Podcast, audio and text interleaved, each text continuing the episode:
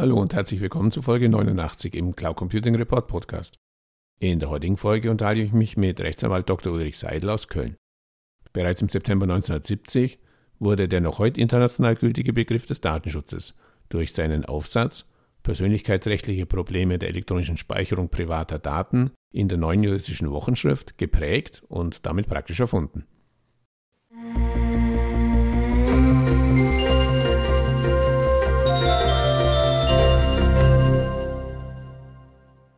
Hallo, Herr Dr. Seidel, herzlich willkommen im Cloud Computing Report Podcast. Bitte stellen Sie sich zum Einstieg unseren Zuhörern doch kurz vor.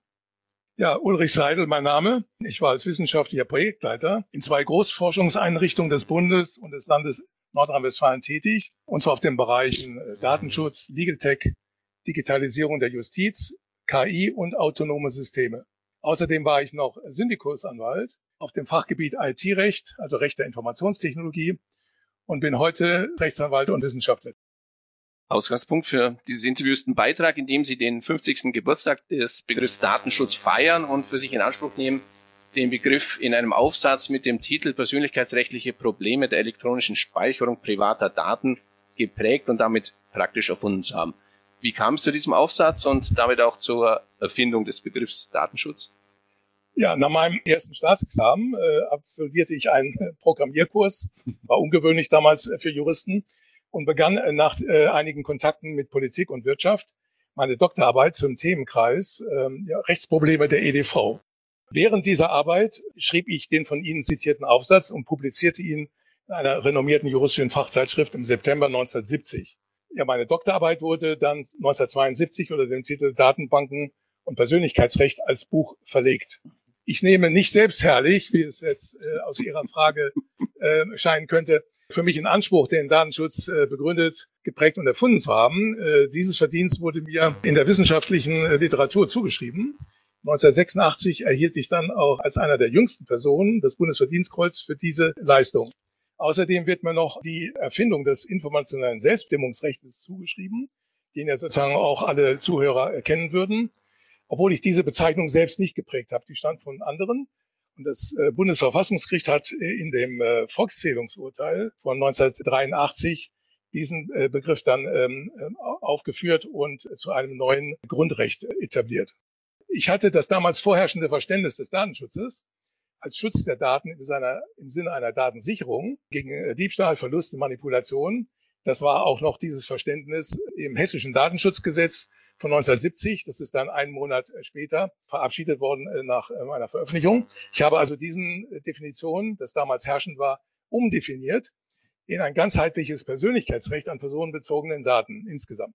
Dabei hatte ich dann auch die damals geltende Sphärentheorie, eine Aufspaltung von schutzwürdiger Privatsphäre einerseits und nicht schutzwürdiger Sozialsphäre einfach ad acta gelegt. Dieser Begriff hatte sich dann in den Folgejahren auch gegen die Bezeichnung Informationsschutz durchgesetzt und wurde auch äh, dem Bundesdatenschutzgesetz 1976 äh, zugrunde gelegt. Dieser Begriff ist bis heute, und zwar in über, über 50 Jahren, auch aus internationaler Sicht der begriffliche Standard, also quasi der Goldstandard im Datenschutz. Auch die DSGVO 2018 knüpft in den Regelungen an diesen Begriff an. Dieser Aufsatz war der Auftakt äh, für eine wahre Erfolgsstory. In den allermeisten Ländern der Erde gibt es heute Datenschutzgesetze, Datenschutz gehört in und außerhalb des Internets äh, zu den meist zitierten Wörtern in der Welt. Heute, 50 Jahre später, spielt Datenschutz gerade im Zusammenhang mit einer immer digitaleren Gesellschaft eine zentrale Rolle. Können Sie diesen Zusammenhang kurz erläutern? Ja, gerne. Wir befinden uns im Zeitalter eines exponentiellen Datenwachstums. Der Begriff ist ja gerade jetzt der Corona-Zeit noch ins Spiel gebracht worden. Exponentielles Datenwachstum. Unsere Bundeskanzlerin hat das ja auch sehr anschaulich erläutert. Ähnlich wie das Moore'sche Gesetz bei der Miniaturisierung der Halbleiter und der Computerchips verdoppelt sich seit langer Zeit alle 1,5 bis 2 Jahre die Menge der erhobenen und verarbeiteten Daten. Wir sprechen heute in der Größenordnung von Zettabytes. Ich will das gar nicht aufführen.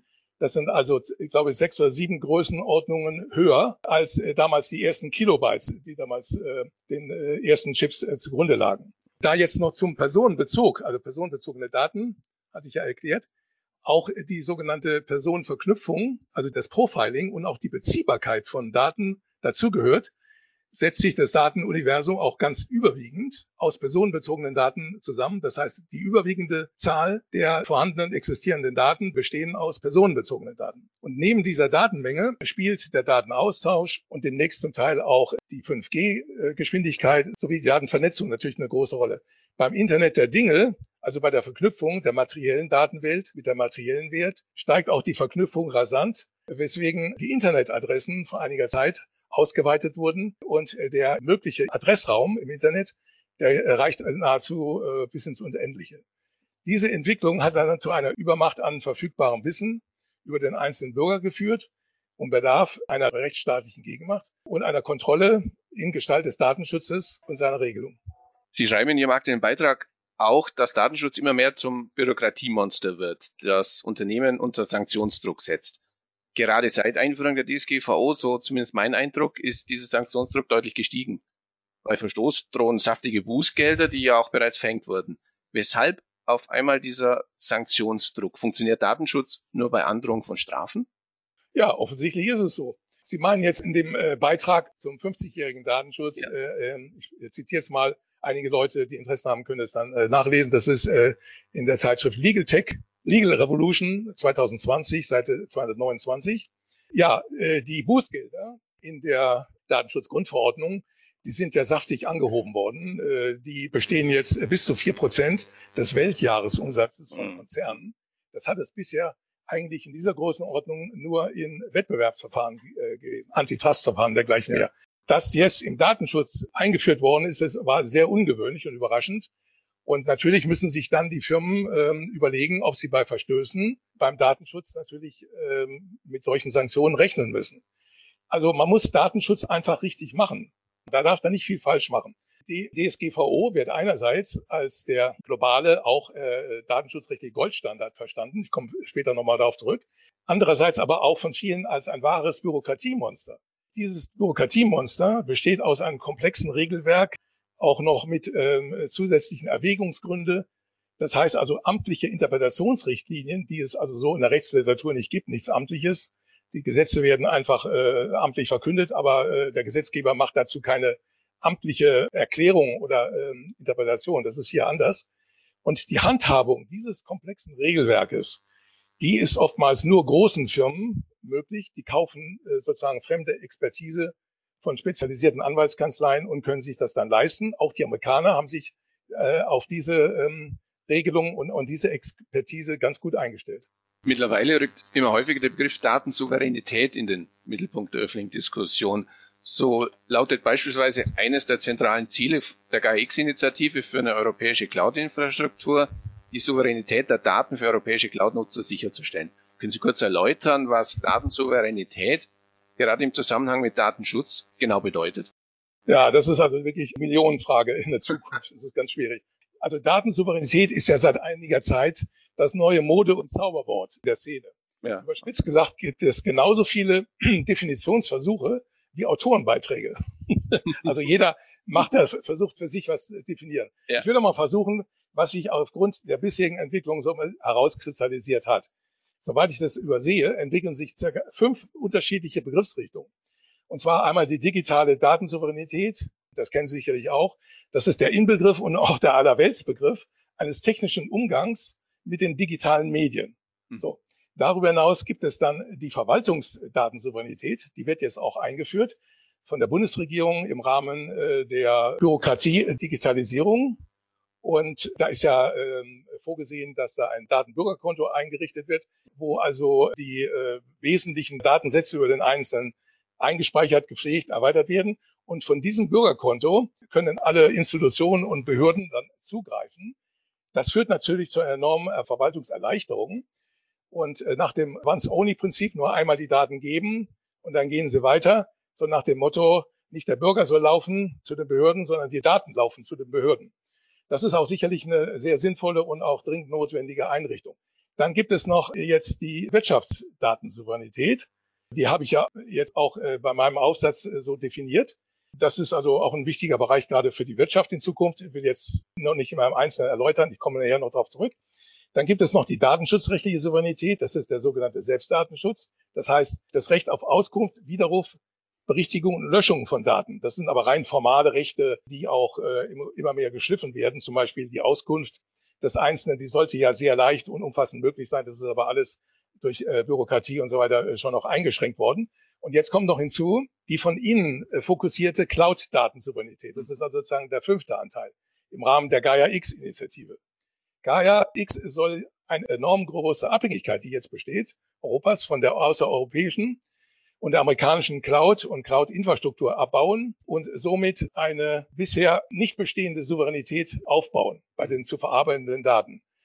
Sie sehen aber den verschiedenen Datensouveränitätsbegriffe und den Definitionsentwürfen, dass eine genaue Bedeutung zurzeit nicht ausgemacht werden kann.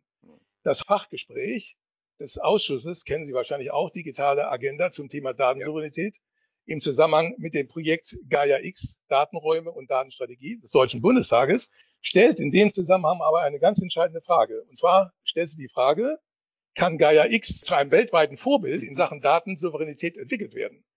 Und da liegt wirklich der Kasus Knaxus.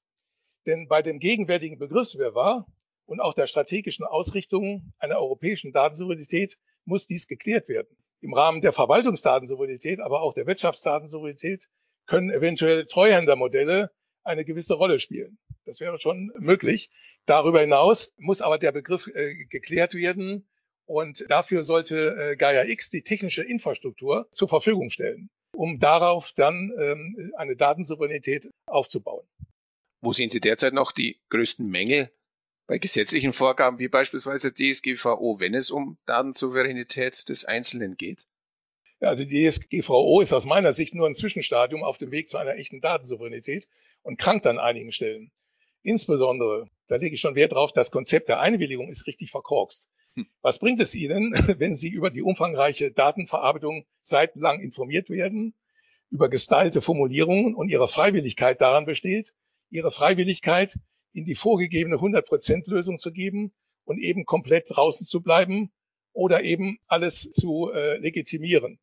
Dieses sogenannte Vogel friss oder stirb Prinzip ist einfach nicht mehr zeitgemäß. Eine Einwilligung macht dann im, im Rahmen dieser äh, jetzigen Datenschutzregelung eigentlich auch wenig Sinn. Und äh, es gibt auch genügend Kritik in dieser Richtung, dass die Datenschutzgrundverordnung diesen Punkt bisher nicht geregelt hat. Auch äh, die Freiwilligkeit ist gar nicht näher umschrieben. Und Sie sehen ja das an diesen äh, vielen Erklärungen, insbesondere gerade was jetzt die äh, vielen Cookies, die immer mehr zunehmen, und auch äh, die Frage von Newslettern und dergleichen mehr, muss der Einzelne quasi alles unterschreiben oder die Leistung wird ihm vorenthalten. Das mhm. kann also nicht auf Dauer funktionieren. Und der Einzelne wird dann, der Bürger, mehr oder weniger als Datenlieferant, ich sag's mal, missbraucht, mhm. aber nicht als echter mitbestimmender Datengeber. Und da ist natürlich ein großes Leck, was auch äh, aufgearbeitet werden muss. Ja, Sie sprachen die internationale Situation schon kurz an. Außerhalb der EU werden Datenschutz und Datensouveränität ja doch anders behandelt. In Fernost spielen sie, vorsichtig formuliert, keine sehr große Rolle. In den USA, dort sind derzeit alle großen Internet, Social Media und Cloud-Giganten beheimatet, werden die Begriffe anders gesehen, insbesondere wenn es um den Zugriff staatlicher Stellen auf die Daten Einzelner geht. Stichwort Cloud Act. Ist es unter diesen Voraussetzungen überhaupt möglich, einen international einheitlichen Standard beziehungsweise eine Definition von Datenschutz und Datensouveränität festzulegen? Und was ja noch wichtiger ist, deren Einhaltung zu überwachen oder zu kontrollieren? Also den international einheitlichen Standard beziehungsweise Definition von Datenschutz und Datensouveränität wird äh, kaum möglich sein aufgrund der starken kulturellen und historischen Unterschiede. So ist ja der Begriff Privacy eigentlich von den Amerikanern von äh, Warren und Brandeis, einige wird das vielleicht kennen, äh, damals äh, geprägt worden. Und äh, Anfang des 20. Jahrhunderts war das bereits. Mhm. Aber äh, gleichzeitig haben die Amerikaner Privacy weniger geschützt bis heute als die Europäer. Datenschutz ist ja auch nicht so, äh, hatte nicht so die Bedeutung, jedenfalls bisher, das kann sich ändern, wie in Europa. Gerade Datenschutz in Europa ist ein ganz wichtiger Punkt, sicherlich auch aus den historischen Gegebenheiten äh, gegen die Diktatur. Und von dieser Seite aus ähm, ist also da eine, eine Einheitlichkeit sicherlich nicht möglich. Aber äh, die Amerikaner haben auch eine andere Philosophie.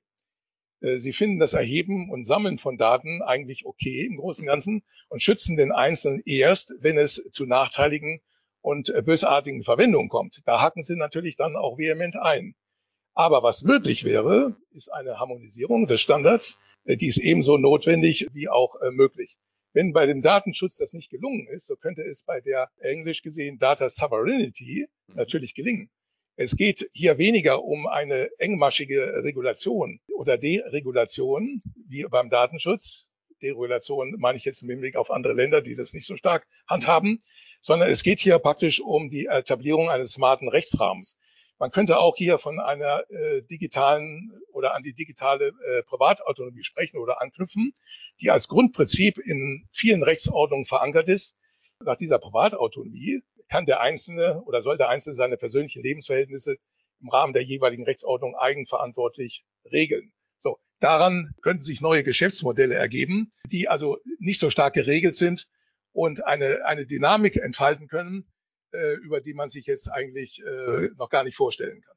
Geht genau die Richtung, die Sie gerade ansprachen. Wie bewerten Sie in diesem Zusammenhang das EuGH Privacy Shield Urteil? Da gab es ja genau diese Problematik, dass die, die Richter ihr Urteil damit begründen, dass in den USA Unternehmen dazu verpflichtet werden können, die auch in Europa generierten User-Daten US-Behörden wie der NSA oder dem FBI zur Verfügung zu stellen und das eben genau mit dem EU-Datenschutz, eben insbesondere im Rahmen der DSGVO, nicht vereinbar sei. Nochmal konkret gefragt, sehen Sie da eine Möglichkeit, diese Unvereinbarkeit zu überwinden? Oder muss man eben es einfach völlig neu definieren, eben im zum Beispiel äh, Datensouveränitätsbegriff?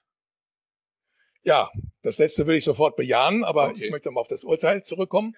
Das Urteil äh, zeigt ja das äh, politisch heikle Thema, nämlich die Überwachungspraxis amerikanischer Geheimdienste, die mit dem Datenschutz äh, sozusagen vermischt werden. Das halte ich für problematisch, da der Datenschutz das Problem nicht alleine wird lösen können.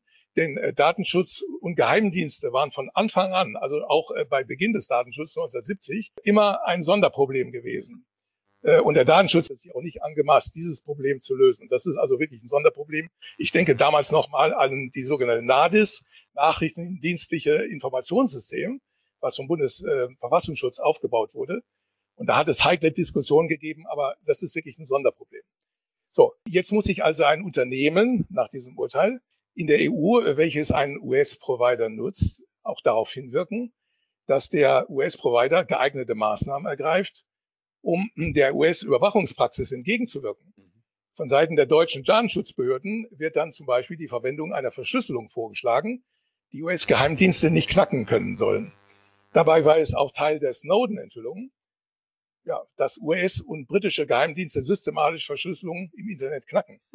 Wenn eine deutsche Behörde nun die Verwendung einer nicht knackbaren Verschlüsselung als mögliche Rettung für den EU-US-Datentransfer und Datenaustausch vorschlägt, so kann ich darüber nur schmunzeln. Aus technischer Sicht ist Gaia X sicher etwas, was die Amerikaner im Auge haben. Wenn es also gut gemacht wird, dann kann es an den Vormachtstellungen der US-Unternehmen kratzen und äh, da der Datenschutz ja weltweit auf dem Vormarsch ist, bedeutet erstmal augenblicklich zumindest dieses Schrems-Urteil einen gewissen Rückenwind äh, für äh, Gaia X. Ja, lassen uns abschließend noch den obligatorischen Blick in die Kristallkugel werfen. 50 Jahre Datenschutz. Wie wird sich die Diskussion um den Schutz personenbezogener Daten weiterentwickeln und welche Rolle wird dabei die Datensouveränität spielen? Ja, das heißt also bei der Berufung auf die sogenannte Glaskugel nach 50 Jahren Datenschutz erlaubt ja alle möglichen Prognosen. Stimmt. Allerdings, als Jurist sage ich, unter Ausschluss jeglicher Haftung. Das Verhältnis von Datenschutz und Datensouveränität wird sicherlich eine zentrale Rolle in der weiteren Diskussion spielen.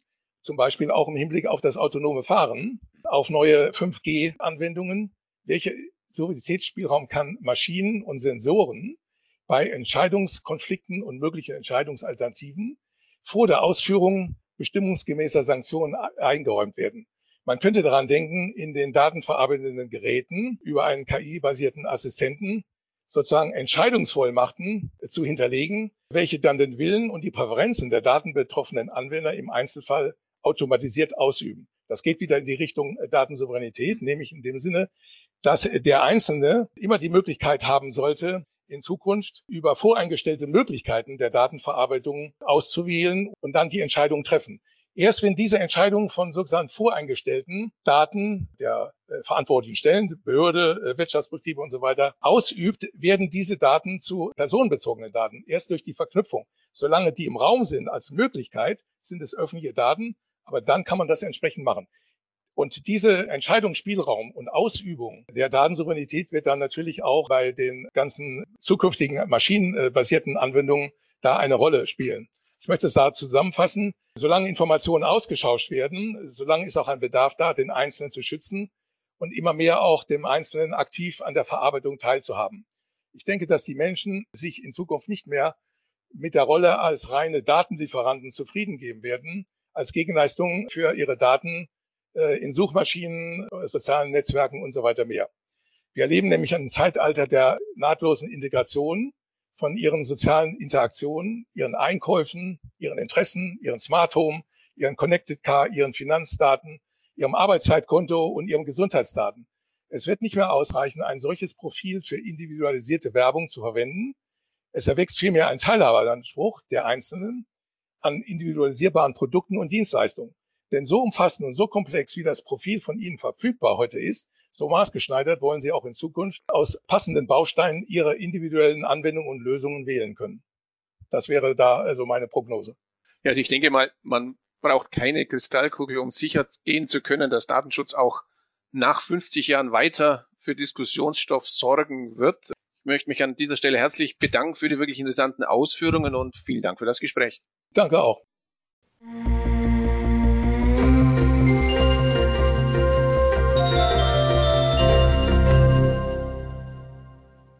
An dieser Stelle herzlichen Dank für Ihre Aufmerksamkeit. Weitere Informationen zum Interview finden Sie im Cloud Computing Report in der Rubrik Podcast. Wenn Sie regelmäßig über aktuelle News und Hintergrundinformationen rund um das Thema Cloud Computing informiert werden möchten, abonnieren Sie am besten unseren Newsletter. So viel für heute. Vielen Dank fürs Zuhören und bis zum nächsten Mal.